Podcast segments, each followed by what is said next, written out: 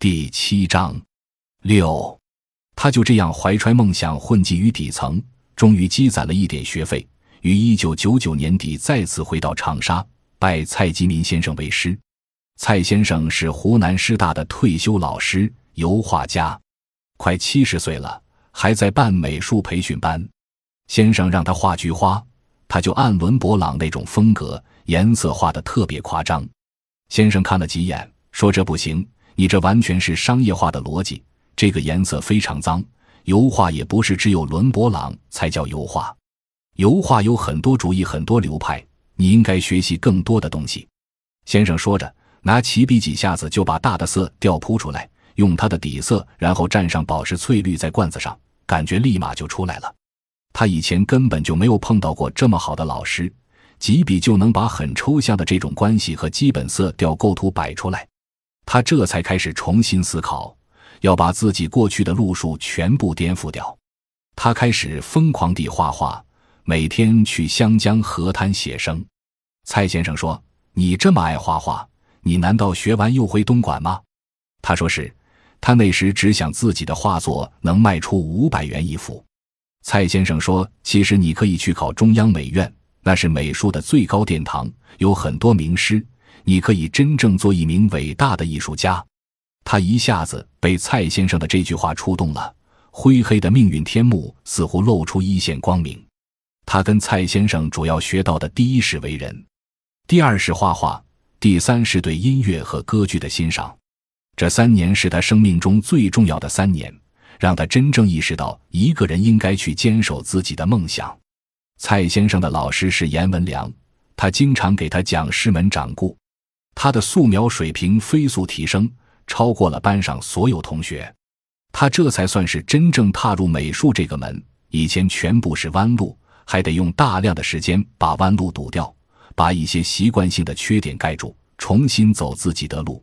蔡先生告诉他，真正的美术作品首先是个人风格要明朗。对当代艺术来说，你可以不知道他画的是什么，但是你一定要知道这是他画的。比如说吴冠中先生的作品，他把江南的安静和黑白用点线色块组织在一起，用西方的那种形式语言和抽象语言去说明。这就形成了他把风景和人文完全结合的个人风格。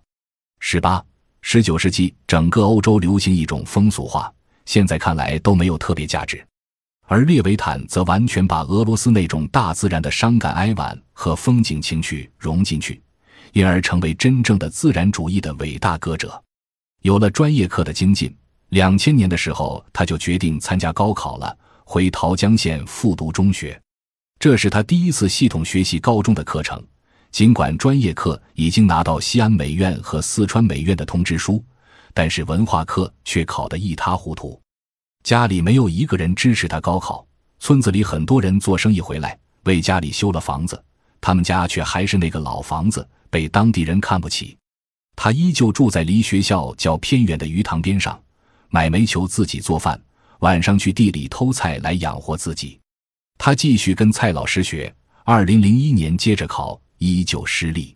二零零二年文化课慢慢有一些进步，专业竟然考上了中央美院和清华美院，其他美院也都来通知书了，学校一片轰动。清华大学的通知让外行咂舌不已。他更加用功学文化课和英语，功夫不负有心人，文化课总分考了三百七十分，超过中央美院录取线二十多分。录取通知书来的时候，他在长沙打工，妈妈给他三百块钱，他拿一百八十块钱买了一个 BB 机，还有八十块钱租房子，剩下四十块钱要做伙食费。如果四天之内没有赚到钱，就意味着没有办法生活。他拿着画作和成绩单，跑到一家刚装修好的酒店，毛遂自荐，求老板给他一次机会。老板要求三天必须完成八十幅装饰画，给了他两千块钱的定金。他太激动了，这是他唯一赚取学费的机会。然后赶紧开始分配任务，请人给他做框，自己完成多少张画，分包出去多少。三天后真的完全做到了，老板把余款全部给他。他把自己的画拍照洗出来，搞了一个册子，要老板在上面签字，给予评语，做成自己的硬广告。开始下一轮去找装修的地方。那个暑假，他把所有的学费和生活费都赚到了。